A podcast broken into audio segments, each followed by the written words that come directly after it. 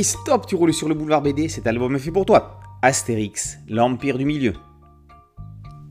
Si un jour, des imbéciles écrivaient l'histoire d'un village gaulois résistant à l'envahisseur en armorique, c'est sûr qu'ils n'appelleront pas cela les aventures d'Abraracoursix le Gaulois.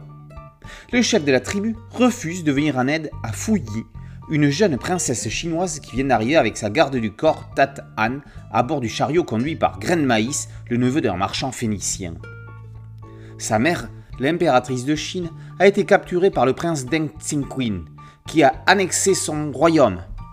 Heureusement, Bonne contredit l'avis de son époux et propose qu'Astérix et Obélix fassent le voyage en Orient afin de remettre de l'ordre dans tout ça. C'est sans compter avec le prince rebelle qui vient d'envoyer un émissaire à Rome afin de demander de l'aide à César pour conquérir l'intégralité de la Chine.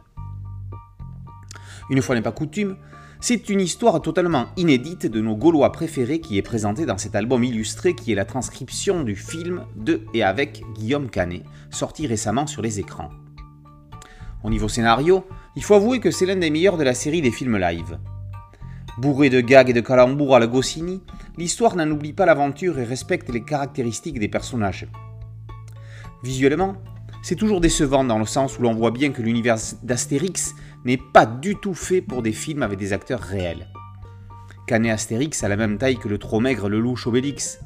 L'habillage musical anachronique est mal à propos, mais M s'en sort correctement avec ses compositions originales. Les effets visuels avec la potion magique ne sont pas crédibles, et le nombre de caméos de pseudo-célébrités perturbe la continuité du récit. Dans les seconds rôles, Manu Payette et Jérôme Commander tirent cependant leur épingle du jeu. Bref, la même histoire dans les mains d'un Alexandre Astier pour en faire un dessin animé, ça aurait été formidable. Par bonheur, il reste cet album illustré, dans la plus pure tradition des retranscriptions de longs métrages depuis les douze travaux d'Astérix.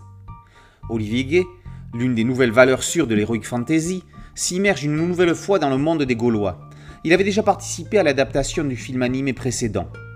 Il respecte les dialogues du film en les accompagnant de récitatifs courts et explicites. On remarque une scène avec des pandas qui n'est pas dans le film. Certainement que le livre a été réalisé à partir du script et que la scène a été coupée au montage. Comme pour le précédent, Fabrice Tarin est au dessin. Il n'a rien à envier à Didier Conrad et serait l'homme idéal pour reprendre la série BD s'il vient un jour l'idée à son dessinateur d'arrêter. Les personnages sont maîtrisés, les décors sont peut-être un peu moins fouillés, mais le cahier des charges était bien de mettre l'accent sur les attitudes des personnages, comme les acteurs d'un film.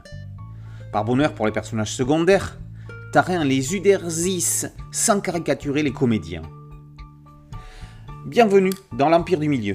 En attendant l'Iris Blanc au mois d'octobre, cet album illustré est le meilleur moyen de patienter avec les vrais Astérix et Obélix façon Uderzo. Astérix, l'Empire du Milieu, par Tarin et Gay, d'après le film de Guillaume Canet et les personnages de René Goscinny et Albert Uderzo, est paru aux éditions Albert René. Boulevard BD, c'est un site dédié, un podcast audio et une chaîne YouTube. Merci de liker, de partager et de vous abonner. A très bientôt sur Boulevard BD. Ciao